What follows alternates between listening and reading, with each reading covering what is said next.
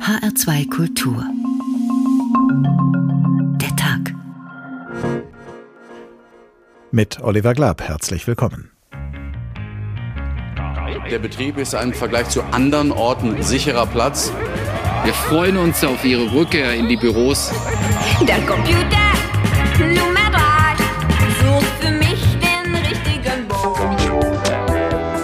gibt Leute von meinen Mitarbeitern, die haben keine besonders tolle Internetleitung und da wird es schwierig mit Video- und Tonübertragung gleichzeitig. Ich habe jetzt das große Glück, dass meine Eltern im Main-Kinzig-Kreis wohnen und dann fährt man dahin und holt sich dann die gewissen Daten dann ähm, quasi dort. Ankommen tun hier 2, 3 Mbit, früher 384 KB. Mit der ganzen Familie unter einem Dach ist es natürlich auch äh, andererseits einschränkend. Ich habe drei Kinder und äh, zu Hause hat man immer irgendwas anderes, was man vielleicht auch machen kann. Die Ablenkung im Büro ist einfach, für mich ist es viel besser im Büro. Ich habe da schon festgestellt, dass einige Kollegen dann auch nach Monaten des Alleinseins zu Hause auch wunderlich werden. Ob ihm das gefällt oder nicht, die Frage des Arbeitsplatzes ist ein echtes Managementthema geworden. Und das wird auch nicht mehr weggehen. Corona kreiste und gebar aus dieser Not wie neu das Homeoffice. Was daraus inzwischen erwachsen ist an heimischen Arbeitstischen, Arbeitsräumen, Arbeitsweisen, das ist für die einen auch nach zwei Jahren Pandemie immer noch eine Notlösung. Viele andere dagegen witterten von Anfang an die Gelegenheit, endlich aus der Not die ersehnte Tugend zu machen.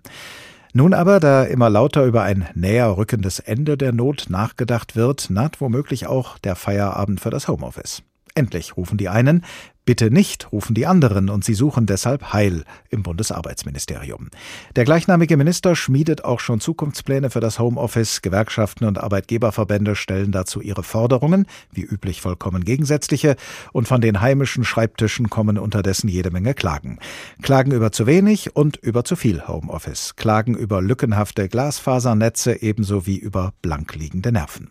Und dazu gesellt sich eine Diskussion darüber, ob das Homeoffice verglichen mit dem klassischen Büro und dem Pendelverkehr dorthin nun die bessere oder die schlechtere Energiebilanz hat. Die Gretchenfrage lautet also, welchen Platz hat, welchen Komfort bietet und welche Räume öffnet das Homeoffice in der postpandemischen Arbeitswelt.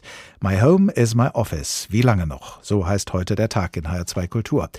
Und als erstes nimmt unser Wirtschaftsreporter Alexander Schmidt uns mitten hinein in den, ja, heimischen Arbeitstag eines mittelständischen Unternehmers.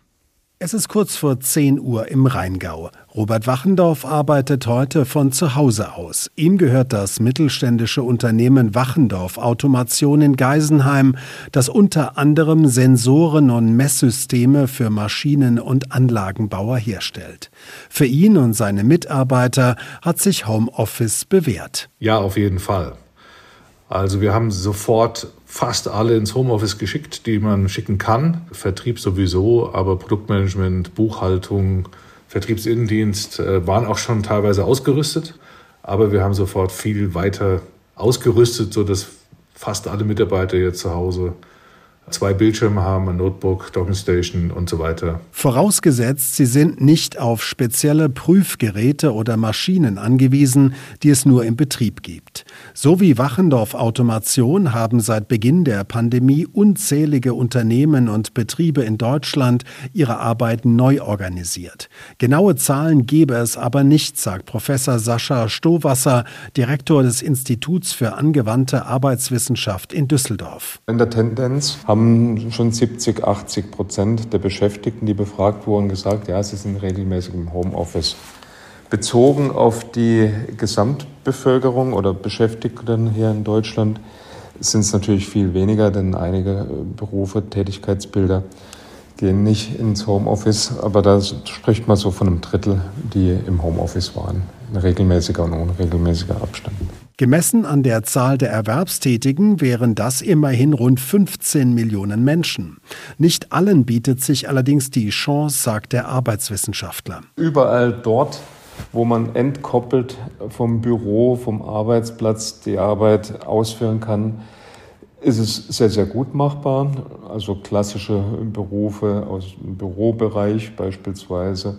Weniger gut geeignet sind natürlich solche Arbeitssituationen, Arbeitsplätze, in denen man Betriebsmittel hat. Eine Maschine vor Ort lässt sich kaum oder schwer nach Hause zu nehmen und Dinge, die gebunden sind an verschiedene Räume, wie beispielsweise Kraftwerksüberwachung und dergleichen, geht nicht. So bereitwillig sich Unternehmer und Beschäftigte auf Homeoffice und mobiles Arbeiten eingelassen haben, so spüren sie doch auch die Grenzen dieser Arbeitsform, sagt der Geisenheimer Unternehmer Robert Wachendorf. Es ist viel besser, sich äh, zu treffen und in einem Raum mit den Menschen zusammen Dynamik zu äh, entwickeln. Gerade bei kreativen Sachen, gerade bei neuen Änderungen oder bei Verständnisfragen ist das unheimlich wichtig.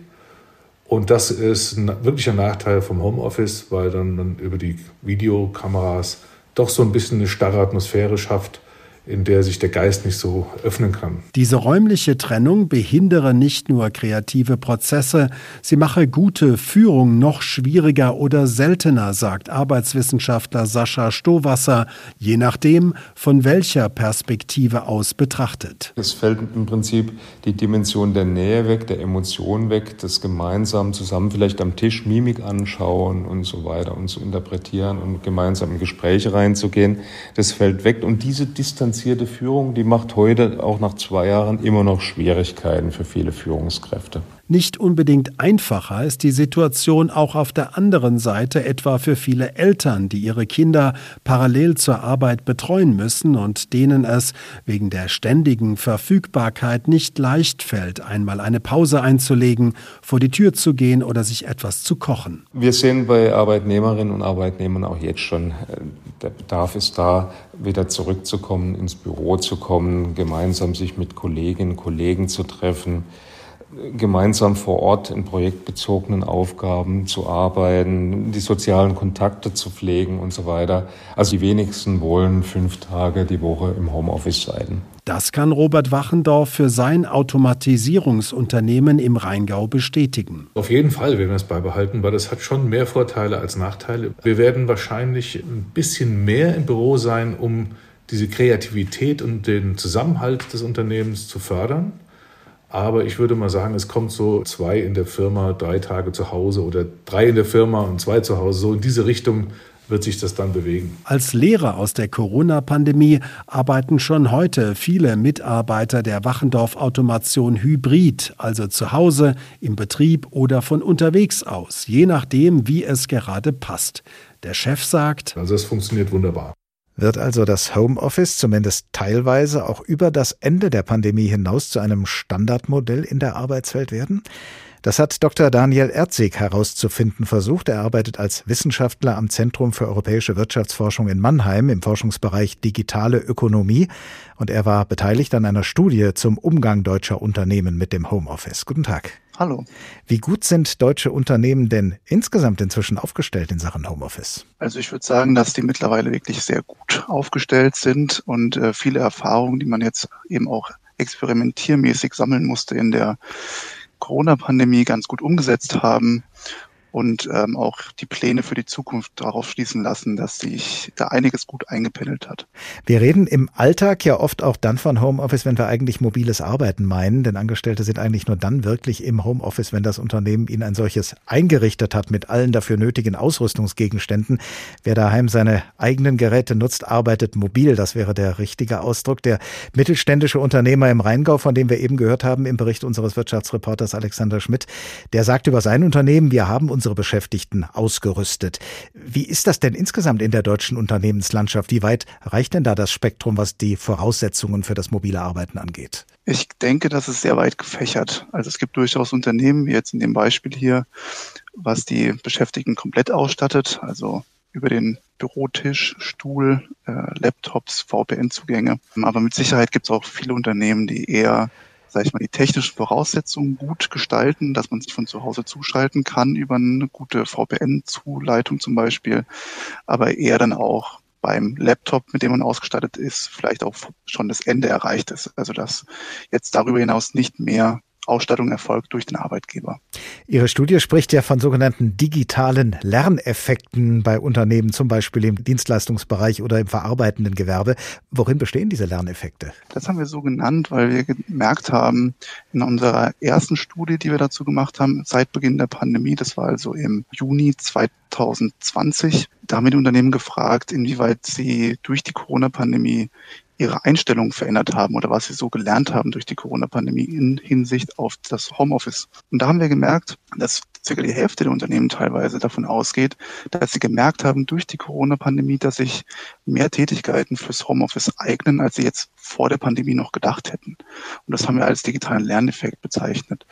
Dass man also merkt, durch das Experimentieren mit den Homeoffice-Möglichkeiten, die ja zu dem Zeitpunkt noch ein bisschen begrenzter waren als jetzt auf jeden Fall, schon, dass eben wirklich Bürotätigkeiten gibt in erster Linie, wo man vorher gedacht hat, die müssen in Präsenz passieren. Zum Beispiel kann man da auch nennen Arbeit im Team, Besprechungen etc., wo wir jetzt alle schon gemerkt haben, wie viel sich da auch machen lässt durch zum Beispiel Videokonferenzen. Reichen denn diese digitalen Lerneffekte so weit, dass deutsche Unternehmen nun auch nach der Pandemie äh, mit dem Homeoffice und dem mobilen Arbeiten weiter so umgehen wollen in ihrer Mehrheit, äh, wie sie das jetzt während der Pandemie zwangsläufig tun mussten? Genau, also was wir auf jeden Fall sehen, ist, dass viele Unternehmen damit rechnen, dass sie auch nach der Krise mehr Homeoffice einsetzen werden als vor dem Beginn der Krise und diese Lerneffekte quasi nicht verpuffen, sage ich mal, sondern dass ja auch Investitionen getätigt worden sind, zum Beispiel eben auch in Laptops oder in Smartphones, um eben also mobile Endgeräte zur Verfügung zu stellen, dass man auch von zu Hause arbeiten kann. Das deckt sich auch mit internationalen Studien, die auch davon ausgehen, dass also ein Homeoffice-Schub durchaus existent ist durch die Pandemie, der auch nicht einfach komplett wieder verschwinden wird und sich die Unternehmen da schon sehr gut aufgestellt haben und auch davon ausgehen, eben nach der Zeit einen höheren Einsatz zu haben. Und was man dabei auch berücksichtigen muss oder was ein guter Indikator dafür ist, ist, dass die Unternehmen eben experimentieren mussten. Unternehmen, wie aber auch die Beschäftigten, mussten experimentieren mit der Arbeit von zu Hause. Es gab neue Innovationen, die das Arbeiten von zu Hause noch produktiver gemacht haben. Das führt natürlich nochmal zusätzlich dazu, dass sich das Homeoffice auch festhält in den Unternehmen. Und da gibt es so verschiedene Punkte, die eben das ganz gut erklären lassen, warum wir so einen Homeoffice-Schub eben auch langfristig sehen werden wahrscheinlich. Welche Punkte sind das? Eben, dass es neue Innovationen gab in die Arbeit von zu Hause, die digitalen Software, Videokonferenzsoftware, Teamarbeit, die sich gut aus dem Homeoffice regeln lässt. Dazu haben wir auch Unternehmen gefragt, ob sie zum Beispiel sagen, dass sich digitale Angebote auch eignen, um eine gute Teamarbeit zu ermöglichen. Da waren auch viele Unternehmen dabei, die gesagt haben, dass sie das durchaus so sehen. Das war ja eigentlich immer ein starker Knackpunkt, dass man gedacht hat, na gut, wenn man alleine am PC sitzt und eigenständig an irgendwas arbeitet, das kann man vielleicht auch von zu Hause aus machen. Aber dass sozusagen dieses Spillover-Effekt zum Teamarbeit nicht so gut möglich ist im Homeoffice. Und da gibt es eben Studien zum Beispiel aus den USA, die zeigen, wie stark die Patente angestiegen sind für mobiles Arbeiten seit dem Beginn der Pandemie. Und das ist immens, was, was für neue Patente angemeldet worden sind für Technologien und technische Unterstützung, Software, die jetzt einfach das Arbeiten im Homeoffice noch produktiver machen, als man vielleicht vor der Krise gedacht hätte. Die Bereitschaft, verstärkt aufs Homeoffice zu setzen, auch über die Pandemie hinaus, ist wahrscheinlich abhängig von der Branche. Ist sie auch abhängig von der Unternehmensgröße? Genau. Also zum einen von der Branche wegen dem verarbeitenden Gewerbe, wo sich einfach weniger Tätigkeiten finden, die geeignet sind für die Homeoffice-Tätigkeit. Aber auch nach der Größe sehen wir, dass vor allem eben die größeren Unternehmen eher davon ausgehen, dass sie mehr Homeoffice nutzen können, sprich ein höherer Anteil der Beschäftigten auch langfristig im Homeoffice arbeiten wird. Nun gibt es eine Äußerung der Bundesvereinigung der deutschen Arbeitgeberverbände, der BDA, wonach zwei Drittel der Unternehmensführungen in Deutschland es am liebsten sähen, wenn die Beschäftigten künftig wieder fünf Tage in der Woche ins Büro in der Firma Firma kämen und dort auf jeden Fall von 9 bis 17 Uhr blieben. Laufen Unternehmen, in denen weiterhin eine solche Präsenzkultur hochgehalten wird, eigentlich Gefahr, Beschäftigte zu verlieren, weil die eben anderswo bessere Möglichkeiten zu mobilem Arbeiten und Homeoffice finden? Das kann schon sein. Also dabei muss ich an eine Studie denken aus den USA, die relativ aktuell und hochfrequent, also jeden Monat beschäftigt befragt in den USA. Und da war kürzlich auch eine Frage gestellt, wie sich die Beschäftigten verhalten würden, wenn der Arbeitgeber nun verlangen würde, dass sie wieder fünf Tage die Woche ins Büro kommen sollen zum Arbeiten. Und da haben circa 40 Prozent der Befragten gesagt, dass sie zwar wieder zurückkommen würden, aber durchaus nach einem Job suchen würden. Und manche sogar, circa sieben Prozent, haben sogar gesagt, sie würden gar nicht mehr zurück in ihren Job dann gehen, in diesem Fall oder zurück zu diesem Arbeitgeber und auch ohne einen neuen Job kündigen. Also dass durchaus dieses Arbeitsmodell sehr beliebt ist bei den Beschäftigten und sie auch durchaus dann den Weg nehmen würden, eben nach einem neuen Arbeitgeber zu suchen, falls sie zurück ins Büro müssen. Dr. Daniel Erzig vom Zentrum für europäische Wirtschaftsforschung in Mannheim. Er arbeitet dort im Forschungsbereich digitale Ökonomie. Vielen Dank. Seit Beginn der Corona-Pandemie gilt der Satz, auch wer keine Reise tut, kann trotzdem viel erzählen, nämlich vom Homeoffice. Dort hat auch der Journalist Marc Spörle etliche Erfahrungen gesammelt. Und warum er seine Geschichten aus dem Homeoffice mit dem Obertitel Unten ohne versehen hat, das werden Sie sich entweder denken können oder in wenigen Augenblicken erfahren. Ich hatte mich am Vorabend gründlich auf unser Gespräch vorbereitet, was mich in meinem Schlafpensum nicht im geringsten beeinträchtigte, da ich bis kurz vor acht gemütlich im Bett liegen konnte. Dann stand ich auf, wusch und frisierte mich flüchtig und schlüpfte in meine bereithängende Ausstattung für frühe Videocalls mit wichtigen Leuten. Weißes Hemd, schickes blaues Sakko, Unterhose. Unterhose. Mehr braucht man im Homeoffice ehrlich gesagt nicht. Ich kannte den Erfassungsbereich meiner Laptop-Kamera und selbst wenn er sich heimtückisch verstellt haben sollte oder wenn, was noch nie passiert war und nie passieren würde, die Deckelbefestigung des Laptops plötzlich erlahmte und sich nach vorne neigen würde, da war immer noch die Tischplatte. So viel zu den Risiken der Hosenlosigkeit im Homeoffice. Die Vorteile dagegen waren enorm.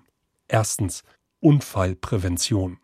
Ich verminderte das gesundheitliche Risiko des Hosenanziehens. Niemand will es zugeben, aber die Arztpraxen sind voll von Männern, die sich beim Hosenanziehen etwas eingeklemmt haben oder sich verheddert haben und gestürzt sind.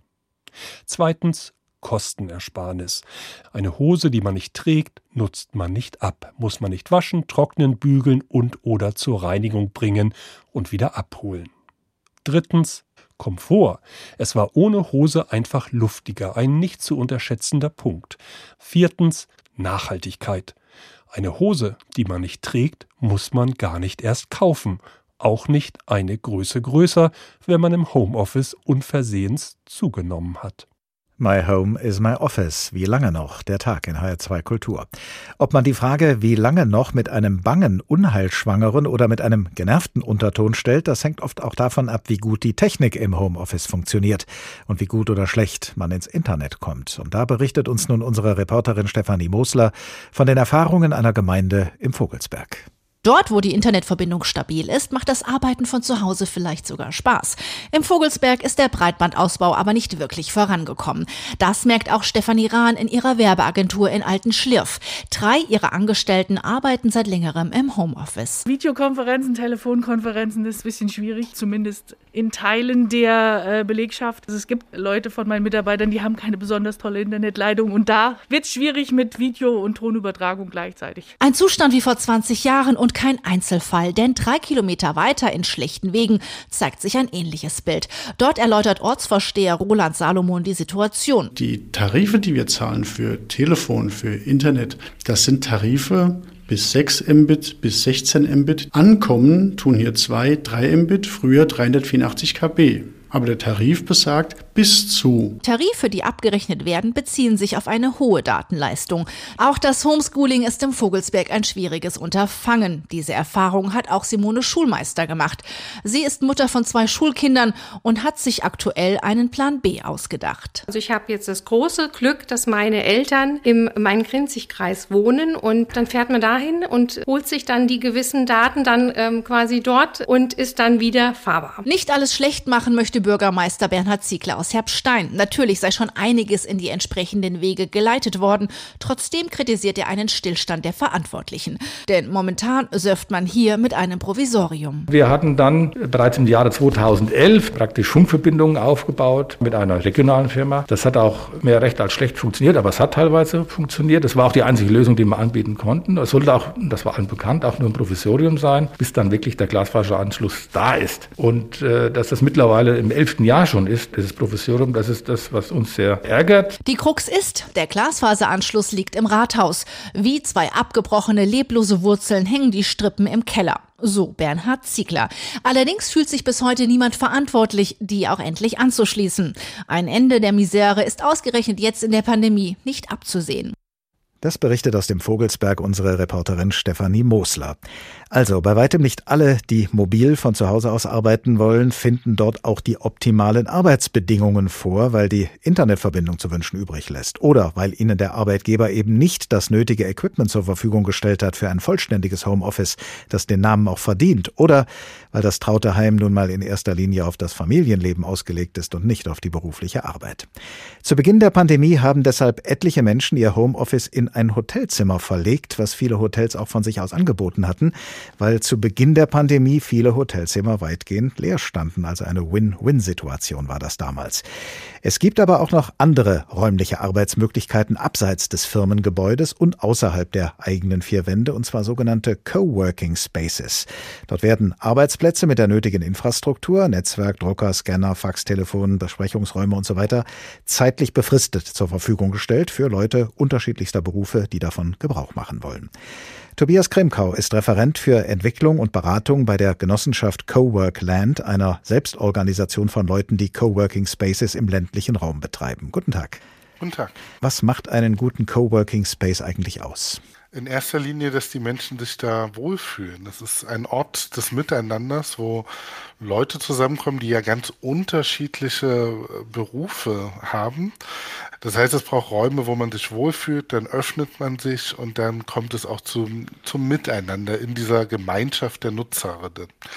Und technisch gesehen kann man sagen, dass es sehr verschiedene Arten von Räumen gibt. Sowohl Räume für Fokusarbeit als auch offene Räume, die quasi auch dieses Miteinander wahrnehmbar machen, weil ich mit anderen Leuten zusammen in einem Raum sitze. Ist das auch so geregelt, dass dann nicht jeder an jedem Tag äh, dort ist, sondern dass sich da auch Leute Belegschaften abwechseln? Das wird über Tarife geregelt und oft aber auch über die Bedürfnisse der Menschen. Also nehmen wir zum Beispiel Festangestellte. Die arbeiten ganz, ganz selten fünf Tage die Woche von einem Coworking Space aus. Meist sind sie nur zwei, drei Tage da und sind äh, die anderen Tage in der Woche in der Zentrale, also im, im Büro. Dann gibt es wiederum Selbstständige, die vielleicht auch von zu Hause aus arbeiten, aber gerne Kunden im Coworking Space treffen. Man hat also wirklich ein großes Hin und Her. Die wenigsten arbeiten acht Stunden am Tag, fünf Tage die Woche vom Coworking Space aus. Und dadurch haben wir auch Fluktuation und das macht so einen Ort auch sehr spannend. Diese Alternative zum herkömmlichen Büro in der Firma hat es ja auch schon vor der Pandemie gegeben. Welche Rolle hat dieses Modell da gespielt und welche Entwicklungen hat es seitdem im Laufe der Pandemie durchlaufen? Vor der Corona-Pandemie muss man sagen, dass nur wenig Festangestellte davon Gebrauch gemacht haben. Oft waren es Leute in höheren Positionen, die das entscheiden konnten, weil wir kein Recht auf mobiles Arbeiten haben, was man einfordern kann. Und weil die meisten Unternehmen sich auch noch nicht für eine dezentrale und vernetzte Arbeitswelt aufgestellt hatten. Wir haben also wirklich die Speerspitze der Arbeiterinnen gesehen, der Angestellten und Selbstständige, Freelancerinnen, alle, die das sowieso schon immer frei entscheiden konnten. Jetzt ist aber auch vor Corona der Anteil der Festangestellten in Coworking Spaces gewachsen, so dass wir auch hier sagen können, wie ja in vielen anderen Bereichen, Corona war ein Beschleuniger einer Entwicklung, die sowieso schon existierte. Was wir jetzt sehen oder was gerade auch ausgehandelt wird, ist wirklich eine hybride Arbeitswelt, in der man mit Kolleginnen im Büro zusammenkommt für Zusammenarbeit, aber je nachdem, welche Aufgabe man hat, ob man sich konzentrieren muss, ob man mal für sich sein will, welche Arbeitsumgebung ich brauche, welche Atmosphäre mir gut tut, ähm, so gehe ich vielleicht ein, zwei, drei Tage die Woche auch in einen Coworking Space oder einen anderen Ort der Arbeit. Kann man sagen, dass das Coworking die Vorteile des Homeoffice bietet, also zum Beispiel kein Pendeln über weite Strecken, dass es aber die Nachteile, die dem Homeoffice ja auch zu Recht nachgesagt werden, nicht hat, dass also in Coworking Spaces die Technik besser funktioniert, dass man das Berufs- und Privatleben besser voneinander abgrenzen kann, dass man auch irgendwann wirklich Feierabend macht, indem man den Coworking Space ja wieder verlässt und nach Hause geht? Ja, gerade im Verhältnis zum Homeoffice muss man sagen, hat das Coworking Space eigentlich, es ist das genaue Gegenteil, was die, äh, was die Vor- und Nachteile angeht. Es ist ein professioneller Arbeitsort, an dem man sich konzentrieren kann. Ich sehe nicht meine Schmutzwäsche oder den Abwasch, der noch zu tun ist. Ich kann mich also fokussieren. Zum anderen bin ich aber, wie ja auch im Büro, mit anderen Leuten zusammen. Also ich bin nicht isoliert, ich äh, bin nicht einsam wie im Homeoffice. Und weil ich ja zu diesem Coworking Space gehe und auch wieder von da nach Hause gehe, bietet es mir Struktur. Es bietet also eigentlich die Vorteile aller anderen Orte, wo Menschen schon zusammenarbeiten, sehr konzentriert und im besten Fall ja sehr wohnortnah. Was ja oft äh, beklagt wird beim Homeoffice ist, dass man da eben nicht zum kreativen Austausch mit anderen kommt. Nun äh, hat man diese Möglichkeit im Prinzip sehr wohl im Coworking Space, weil eben verschiedene Berufsgruppen und verschiedene Belegschaften, verschiedene Leute diesen Space nutzen. Aber ähm, scheitert da eine wirklich kreative Verbindung, kreativer Austausch nicht schon daran, dass diejenigen, die das nutzen, ja vielleicht gar keine Zeit füreinander haben, weil sie ihre eigene Arbeit machen müssen oder weil sie vor allem zu wenig inhaltliche Berührungspunkte miteinander haben? Ja, man muss schon sagen, jeder hat da auch zu tun, so dass es kein ständiges Gequatsche ist. In einem Coworking Space ist es auch erstaunlicherweise, es wird ja oft mit einem Großraumbüro verglichen, doch sehr ruhig. Aber es gibt dann doch genügend Anlässe an der Kaffeemaschine, am Drucker, wo man mit anderen ins Gespräch kommt. Und dann nimmt man sich auch mal Zeit füreinander, wenn vielleicht eine interessante Fragestellung ist. Was natürlich das wesentlich befördert, dieses kreative Denken oder kreative Arbeiten mit anderen im Coworking Space, ist genau dieser Umstand, dass alle etwas anderes machen, weil sie dadurch einen ganz anderen äh, Blickwinkel auf eine Herausforderung haben als ich selber oder als vielleicht meine Kolleginnen, die ja demselben Job nachgehen, vielleicht sogar die gleiche Ausbildung hatten. Das kann also sehr vorteilhaft sein. Man muss aber auch sagen, es liegt immer natürlich an den Menschen, äh, ob man introvertiert ist, ob man extrovertiert ist. Introvertierte können auch in Ruhe kreativ sein. Extrovertierte Menschen brauchen natürlich auch die Reibung mit anderen, um überhaupt in einen kreativen Denkprozess, den Flow, wie man sagt, zu kommen. Erwarten Sie denn jetzt, da über das Homeoffice und seine Zukunft äh, diskutiert wird, äh, da man ja sich äh, schon deshalb darüber Gedanken macht, weil vielleicht irgendwann auch mal diese Pandemie zu Ende sein wird, erwarten Sie das dann, wenn die Pandemie vorüber ist, dann tatsächlich die Stunde der Coworking Spaces erst so richtig schlägt als eines Kompromissmodells zwischen Büro in der Firma und Büro daheim? Ich würde es gar nicht als Kompromissmodell bezeichnen, sondern wirklich als das Beste von allen Welten. Aber ja, so schwierig Corona sich auch auf Coworking Spaces auswirkte, denn das Miteinander war ja durchaus zeitweise unterbunden und auch unsere Nutzerinnen waren natürlich in wirtschaftlich unsicheren Zeiten aktiv. So sehr sind wir alle überzeugt, dass die goldene Zukunft eigentlich vor uns liegt. Wir haben das auch in anderen Ländern beobachten können, dass wenn die Wirtschaft stagnierte oder in einer Krise war, Coworking auflebte, weil auf einmal ein ganz neuer Innovationsdruck, etwas anders zu machen da war. Und das erleben wir jetzt auch in Corona. Plus, die Menschen haben gelernt, man kann woanders arbeiten. Sie haben aber auch gelernt, was ihnen gut tut und was nicht. Und das Homeoffice, der Zwang am Küchentisch zu arbeiten, denn wer hat schon ein eigenes Büro zu Hause? Dazu sind die Wohnungen eigentlich bundesweit bundesweit viel zu klein geschnitten, der wird in einen Coworking Space gehen. Und ja, wir glauben, dass wirklich, man kann von einer goldenen Zukunft reden und das meine ich gar nicht vom Umsatz her, sondern wirklich von der Nachfrage. Tobias Kremkau, Referent für Entwicklung und Beratung bei der Genossenschaft Coworkland. Vielen Dank. So, und jetzt haben wir noch ein paar Geschichten aus dem Homeoffice, die der Journalist Marc Spörle uns in seinem Buch erzählt mit dem Titel Unten ohne. Abends saßen meine Liebste und ich mit dem Laptop auf der Couch und schauten uns im Internet die Clips der armen Trottel an, die ihr Leben im Homeoffice weniger gut im Griff hatten. Da war der Firmenboss, der seine Videokonferenz aus der Küche leitete, während hinter ihm der Milchtopf überkochte. Keiner seiner Mitarbeiter sagte auch nur ein Wort. Oder der Meteorologe, der sich für seine Wettervorhersage im Anzug auf dem Balkon platziert hatte, als ein Möwenschwarm ihm das Sakko versaute. Am meisten zum Ei machte sich aber dieser Börsentrader, der hatte zum Arbeiten keinen besseren Ort gefunden als das untere Stockbett im Zimmer seiner Jungs. Die saßen währenddessen auf dem oberen Bett, spielten Fortnite, ließen die Beine in die Kamera baumeln und lästerten vernehmlich über ihren Vater. Was hat ihn nur dazu gebracht, das zu veröffentlichen? kicherte Lizzie. Und ist dir aufgefallen, dass sich nur Männer mit solchen Geschichten lächerlich machen? Ich wollte dieses Thema nicht weiter vertiefen, allein schon, weil mir keine Frau als Gegenbeispiel einfiel. Ob er wirklich kein Arbeitszimmer hat? fragte sie weiter. Vielleicht hat er eins, und es war besetzt, vermutete ich. Sie machte eine kurze Pause. Habe ich dir schon gesagt, fragte sie dann, dass ich morgen auch von zu Hause arbeiten werde, und ich muss ins Arbeitszimmer. Das war keine gute Nachricht. Das Arbeitszimmer war zwar klein, um nicht zu sagen winzig, aber es reichte für einen Tisch und einen Stuhl und vor allem hatte es eine Tür, die man schließen konnte. Es gab in unserer Wohnung nur zwei weitere Orte, die als Arbeitsplatz grundsätzlich in Frage kamen. Der Schreibtisch unserer 13-jährigen Tochter und der Esstisch. Beide waren, vorsichtig gesagt, nicht ideal. My Home is My Office. Wie lange noch? Der Tag in HR2 Kultur. My Home is My Office klingt natürlich bei weitem nicht so beeindruckend wie der Originalspruch My Home is My Castle. Aber dass man sein Homeoffice durchaus auch in eine pittoreske Umgebung verlagern kann, das schildert uns jetzt unser Italien-Korrespondent Jörg Seißelberg, und zwar am Beispiel eines kleinen Ortes in der Toskana.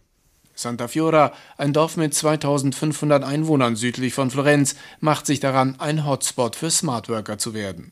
Vor kurzem ist ein Glasfaserkabel quer durch die Berge der Toskana nach Santa Fiora gelegt worden, das Highspeed-Internet in den bislang verschlafenen Ort bringt. Die Idee ist in den ersten Monaten des Lockdowns entstanden, als fast alle Angestellten ins Homeoffice geschickt wurden. Da ist uns der Gedanke gekommen, dass wir einen Haufen leerstehender Häuser hier haben und dass es für die, die im Homeoffice arbeiten, interessant wäre und sie in unser kleines Bergdorf ziehen könnten, ohne in einer Stadt eingesperrt zu sein. Sagt die zweite Bürgermeisterin Azzurra Radicchi. Gemeinsam mit anderen hat sie für das Glasfaserkabel gekämpft. Jetzt führt aus Santa Fiora eine Datenautobahn in die Internetwelt, die Startups und Smartworker anziehen soll. Für das idyllische Toskana-Dorf eine Win-Win-Situation. Wie andere abgelegene Orte leidet auch Santa Fiora unter Bevölkerungsschwund. Jetzt kommen Menschen, deren Geschäftswelt das Internet ist, wie Isla Grossi aus Portugal. Ich habe weniger erwartet. Jetzt, da ich hier bin und mich die Leute herumführen, sehe ich lauter Dinge, die ich nicht vermutet hätte, wie die Thermalquellen in der Nähe oder auch die Berge, den Monte Amiata. Ich finde das hier wirklich gut.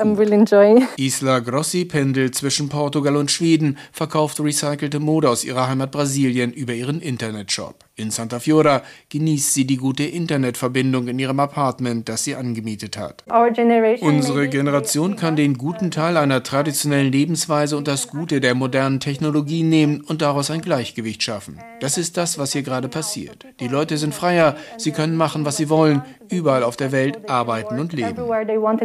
Auch Gianpaolo Palma liebt in Santa Fiora das schnelle Internet und die schöne Landschaft. Er arbeitet für ein Mailänder Pharmazieunternehmen, vermietet auch Wohnungen an andere Smartworker. Er weiß, worauf es ankommt. Eine stabile Internetverbindung so weit wie möglich sicher ist wichtig für diejenigen, die zum Smartworking herkommen. Deswegen habe ich in den Wohnungen drahtlose Zugangspunkte eingerichtet, damit alle problemlos arbeiten können. Außer mit der Datenautobahn lockt Santa Fiora auch mit finanziellen Zuschüssen. Die Gemeinde erstattet Smartworkern und Startups, die in das toskanische Dorf kommen, die Hälfte ihrer Miete. Das Projekt Homeoffice Paradies, erzählt Azzurra Radicchi, laufe gut an. Nachdem zunächst Italienerinnen und Italiener gekommen seien, gäbe es jetzt immer mehr Anfragen aus dem Rest Europas, aber auch aus den USA oder Südamerika.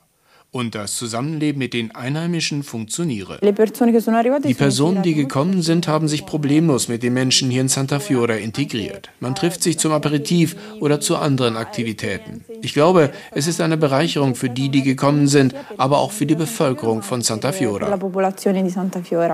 Aber was ist eigentlich mit der Energiebilanz und den CO2-Emissionen dieses Smart Worker-Paradieses in der Toskana? Und wie steht es überhaupt um die ökologische Nachhaltigkeit des Homeoffice? Damit hat sich Dr. Ole Wintermann beschäftigt. Er forscht bei der Bertelsmann Stiftung zur Zukunft der Arbeit und hat zur Frage, wie sich die Wahl des Arbeitsortes auf den individuellen CO2-Fußabdruck auswirkt, Studien angestellt und Studien ausgewertet. Guten Tag, Herr Wintermann.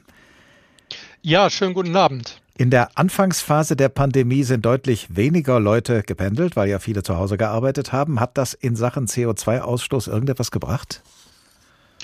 Ja, da gibt es äh, verschiedene Studien zu dem Thema. Äh, Greenpeace hat eine Studie rausgegeben, das Vodafone-Institut hat eine Studie rausgegeben. Es gibt unterschiedliche Berechnungsmöglichkeiten, aber das, ähm, das Ergebnis ist eindeutig. Ähm, ja, CO2 wurde eingespart, wurde sogar weltweit eingespart aufgrund des Wegfalls des Verkehrsaufkommens. Und äh, das ist eine ganz interessante Erfahrung, die die Wissenschaftler da machen konnten. Und denn ich glaube, dass wir für die Zukunft daraus viel lernen können bei der Frage, wo wir arbeiten wollen. Nach meinem zugegebenermaßen sehr selektiven Eindruck herrscht inzwischen fast wieder eine normale Verkehrssituation, vielleicht nicht ganz so wie vor der Pandemie, aber doch deutlich mehr als in der Anfangsphase. Kann man also diesen Nachhaltigkeitseffekt auf dem Verkehrsgebiet inzwischen beinahe vernachlässigen? Ja, da erleben wir zwei Effekte, die sich gegenseitig übereinander lagern. Ähm, äh, und zwar auf der einen Seite gibt es natürlich eine Reduktion des Verkehrs aufgrund der Homeoffice-Situation, die nach wie vor besteht, ja bis, bis Ende März besteht. Auf der anderen Seite aber haben wir Ausweicheffekte weg vom ÖPNV, vom SPNV aufgrund der Corona-Situation, sodass sehr viele Menschen auf die Autos umgestiegen sind, die vorher mit Zug und Bahn gefahren sind und gependelt mhm. sind.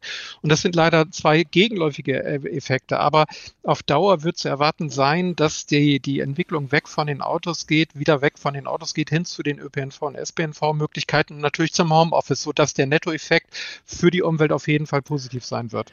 Schwieriger zu berechnen dürfte sein, ob es einen Unterschied macht, wenn entweder in einem Firmengebäude sämtliche Bürogerätschaften betrieben werden oder ob das Gleiche in ganz vielen Homeoffices passiert. Wie fällt denn da bisher die vergleichende Bilanz aus? Richtig. Also für Deutschland gibt es, ähm, ähm, haben die Kollegen von, von Vodafone Institut äh, an der Stelle ganz eindeutige Aussage äh, getroffen. Wenn man also die Heizungskosten privat und im Büro ähm, gegeneinander aufrechnet, dann, dann bedeutet das, dass wir durch das Homeoffice in Deutschland ungefähr 80 Millionen oh. Flüge zwischen London und Berlin. Jetzt äh, spielt uns das Homeoffice, in dem Herr Wintermann mutmaßlich sitzt, einen Streich, weil die Leitung gerade schlechter wird. Ähm, Hören Sie mich noch, Herr Wintermann, überhaupt? Sind Sie noch da? Ja, ich kann Sie hören, ja. Ich kann Sie hören. Aber man kann nur ahnen, was Sie sagen, weil, weil Ihre, Ihre Stimme wird durch die Qualität der Leitung gerade so verzerrt, dass man es nicht äh, mehr das mitbekommt. Tut mir leid. Ja. Das tut mir leid. Ähm, ich glaube, da können wir jetzt auch im Moment nichts daran ändern. Ich denke mal, die wichtigsten Botschaften haben wir mitnehmen können aus, äh, aus dem Gespräch, was die Verkehrssituation und was die Energiebilanz der Bürogebäude und des Homeoffices angeht. Ich hätte das an der Stelle gern noch weiter vertieft, aber ja, es ist vielleicht äh, kein Zufall, dass ausgerechnet eine Sendung mit diesem Thema dann auch unter den Begleiterscheinungen des Homeoffices leidet. Äh, danke, dass Sie sich die Zeit genommen haben, Herr Wintermann. Alles Gute für Sie. So, und jetzt hören wir noch eine weitere der vielen Geschichten aus dem Homeoffice, die der Journalist Marc Spörle während der Corona-Pandemie gesammelt und in seinem gleichnamigen Buch verewigt hat. Um Punkt 8.43 Uhr schaltet die Tochter die Kamera ein. Zur selben Zeit druckt ihre Mutter eine Checkliste für ihren Videocall aus. Ihr Vater verfasst eine Mail an seine Chefin. Nur diese Mail lässt sich nicht mehr abschicken. Und als er ärgerlich seine Kopfhörer abnimmt, hört er schon das Wehklagen von Frau und Tochter. Er schaudert, denn er weiß, es ist soweit, das Netz ist weg. In Nicht-Homeoffice-Zeiten wäre das eine Sache, die sich entspannt am Abend beheben lässt, und wenn nicht an diesem Abend, dann doch am nächsten. Jetzt aber ist es ernst. Im Homeoffice herrscht Alarm. Weltuntergangsstimmung, zumindest aber Schiffsuntergangsstimmung. Es bleibt nur eins. Das Netz muss schnellstens wiederbelebt werden, bevor die heimarbeitenden Insassen bleibende Schäden davontragen. Der erste Versuch gilt dem Router. In Wohnstätten mit musterhafter Verkabelung ist so etwas ein Klacks. Dort befindet sich der Router an einem zentralen, von allen Seiten gut erreichbaren und mit mehrsprachigen Hinweisen versehenen Punkt im Flur oder im Wohnzimmer und lässt sich mühelos mit einem einzigen Tastendruck zurücksetzen und neu starten. So wie in vielen klugen Ratgebern empfohlen. Unglücklicherweise haben die Eltern der Familie es beim Einzug in die Wohnung vor 16 Jahren versäumt, darauf zu achten, dass Grundriss und Ausstattung diesen Empfehlungen entsprechen. Sie sind also selber schuld an allem, was nun folgt. Ein weiterer Auszug aus dem Buch des Journalisten Marc Spörle, unten ohne Geschichten aus dem Homeoffice. Und wie wir auch zuvor schon gehört haben, unten ohne kann auch bedeuten ohne Netz. Sie hören den Tag in HR2 Kultur, diesmal unter der Überschrift My Home is my Office. Wie lange noch? Einer, der über diese Frage maßgeblich mitentscheidet, ist natürlich der amtierende Bundesminister für Arbeit und Soziales. Was er vorhat in Sachen Homeoffice und was andere davon halten, das erfahren wir jetzt von Stefan Bücheler aus unserer Politikredaktion und er lässt zuerst den Minister selbst zu Wort kommen. Ich will, dass es kommt An dieser Sache ist Bundesarbeitsminister Hubertus Heil schon länger dran. Ich will, dass es kommt. Und zwar das Recht auf Homeoffice. Schon im Herbst 2020 wollte Heil diesen Rechtsanspruch für Beschäftigte durchsetzen. Aber das Kanzleramt, und damals war ja noch Angela Merkel die Chefin, verhinderte, dass es der Entwurf überhaupt bis ins Kabinett schaffte. Ein Rückschlag für Heil, aber kein Grund aufzugeben. Es geht darum, dass mobiles Arbeiten für viele Menschen die Möglichkeit ist, Familie und Beruf besser miteinander zu vereinbaren weniger Stau, weniger Stress zu haben. Und es geht einfach darum, dass man das Menschen, die das wollen, und bei denen das betrieblich möglich ist, äh, möglich macht. Darum geht's. Heute als Bundesarbeitsminister in der Ampelkoalition hat er den Gesetzentwurf also schon längst in der Schublade liegen. Und da ja inzwischen sein SPD-Parteifreund Olaf Scholz der Regierungschef ist, sieht Heil die Chance für einen neuen Anlauf. Die Ampelkoalition, so sagt es der deutschen Presseagentur, werde moderne Regeln für mobiles Arbeiten in Deutschland schaffen und eben auch einen Rechtsanspruch auf Homeoffice. Und das heißt, kann der Arbeitgeber keine zwingenden betrieblichen Gründe nennen, die dagegen sprechen, hat der Arbeitnehmer ein Recht auf Homeoffice. Kritik an Heils Plänen kommt von der Mittelstands- und Wirtschaftsunion. Die Vorsitzende und CDU-Bundestagsabgeordnete Gitta Konnemann sagt, Homeoffice wird seit Beginn der Pandemie überall dort gelebt, wo es geht. Das heißt, Homeoffice ist inzwischen auch eingeübt mit allen Für und Widern. Wenn etwas auf der Bahn ist, wenn etwas läuft, dann ist der Gesetzgeber gehalten, dies zu begleiten, aber nicht zu behindern und gesetzliche Vorgaben, die am Ende maßgeschneiderten Lösungen widersprechen, werden am Ende zu Stolpersteinen. Gitta Konnemann ist überzeugt davon, dass ein Gesetz nicht auf alle immer individuelle und unterschiedliche Arbeitsbedingungen passen kann. Die Juristin sieht da ein hohes Streitpotenzial und spricht von einem Konjunkturprogramm für Arbeitsgerichte. Außerdem glaubt sie, dass Minister Heil die Realität auf dem Arbeitsmarkt schlicht verkennt. Wir haben heute ein Arbeitnehmermarkt. Das heißt, ähm, viele Betriebe suchen Arbeitskräfte. Viele Betriebe werden Wünschen von Arbeitnehmerinnen und Arbeitnehmern Rechnung tragen, wenn sie Homeoffice machen will. Es ist aber nicht in jedem Betrieb möglich. Und diese Flexibilität zu ermöglichen, maßgeschneiderte Lösungen zu ermöglichen, dem widerspricht eine gesetzliche Vorgabe, die am Ende immer auf einen Holzschnitt hinausläuft. Viel wichtiger wäre jetzt eine Reform des Arbeitszeitgesetzes, sagt Konnemann, so dass jeder Arbeitnehmer selber mehr darüber bestimmen kann, wie er seine Arbeitszeit einteilt. Unterstützung für seine Pläne bekommt Hubertus Heil von den Grünen, aber der andere Koalitionspartner, die FDP, gibt sich deutlich zurückhaltender. Sie verweist auf den Koalitionsvertrag und in dem steht tatsächlich nichts von einem Rechtsanspruch. Es heißt lediglich, Beschäftigte in geeigneten Tätigkeiten erhalten einen Erörterungsanspruch über mobiles Arbeiten und Homeoffice. Also hat der Arbeitnehmer den Wunsch, von zu Hause aus zu arbeiten, dann darf sich der Arbeitgeber einem Gespräch darüber nicht verweigern. Für die FDP ist das ausreichend als moderner Rahmen für mobiles Arbeiten. Als Vorbild gelten übrigens die Niederlande, wo das schon erfolgreiche Praxis sei. Es ist also auch innerhalb der Ampelkoalition noch ein gewisser Diskussionsbedarf, was das Recht auf Homeoffice angeht. Wobei einer, ich will, dass es kommt, sich ja schon mal klar positioniert hat. Und das heißt, alle, die nicht möchten, dass das Homeoffice aus der Arbeitswelt verdrängt wird und auf der Suche nach einem Unterstützer sind, finden auf dieser Suche ohne weiteres Heil im Bundesarbeitsministerium. Aber die Diskussion über die Zukunft des Homeoffice findet nicht nur auf der politischen Ebene statt, sondern auch zwischen Arbeitnehmer- und Arbeitgeberseite. Rainer Hoffmann, der Vorsitzende des Deutschen Gewerkschaftsbundes zum Beispiel, fordert klare Regeln für das Homeoffice der Zukunft. Steffen Kampeter dagegen, Hauptgeschäftsführer der Bundesvereinigung der deutschen Arbeitgeberverbände BDA, sagt, fixierende Regeln und lähmende Rechtsansprüche auf Homeoffice passen nicht zu Flexibilität und Eigenverantwortung. Und ähnliche Äußerungen haben wir ja vorhin auch im Bericht des Kollegen Stefan Bücheler gehört. Professor Florian Kunze, Inhaber des Lehrstuhls für Organisationsstudien an der Universität Konstanz. Guten Tag. Hallo Herr Klapp, vielen Dank für die Einladung. Für wie sinnvoll und wichtig halten Sie denn Regeln für das Homeoffice? Ja, also das ist keine so ganz einfache Frage, auch in dieser Debatte, die Sie gerade schon angesprochen haben, die da ja gerade stattfindet zwischen Arbeitgebern und äh, den Gewerkschaften. Also was wir sehen in der Studie, die ich durchführe, die sogenannte Konstanzer Homeoffice-Studie, ist, dass es eine starke Präferenz gibt bei den Mitarbeitenden, weiter auch jetzt über die Pandemie im Homeoffice hinaus zu arbeiten. Und ähm, da ist jetzt die Frage, wie stark müssen wir das jetzt regulieren und wie viel stark, äh, wie stark muss, das, muss der Gesetzgeber da auch eingreifen. Wir sehen da auch, und das fragen wir in unserer Studie auch, ob es in den Betrieben eigentlich schon Regelungen gibt, also Betriebsvereinbarungen, und die gibt es natürlich, wo Mitbestimmung vorhanden ist. Das sind so circa 50 Prozent bei uns der Betriebe, die wir da untersuchen. Bei 50 Prozent ist es aber eben auch noch nicht vorhanden. Und da besteht natürlich schon auch Bedarf, dass es da vielleicht auch gesetzliche Regelungen und Regulierungen gibt. Und da ist natürlich die Frage, wie stark werden die jetzt ausgeprägt und was muss man da genau regulieren? Im Koalitionsvertrag der Ampelkoalition steht ja, das Wort haben wir auch eben gehört, ein Erörterungsanspruch verankert. Über einen Erörterungsanspruch über mobiles Arbeiten und Homeoffice heißt übersetzt, man muss mal drüber reden zwischen Arbeitgeber und Arbeitnehmer.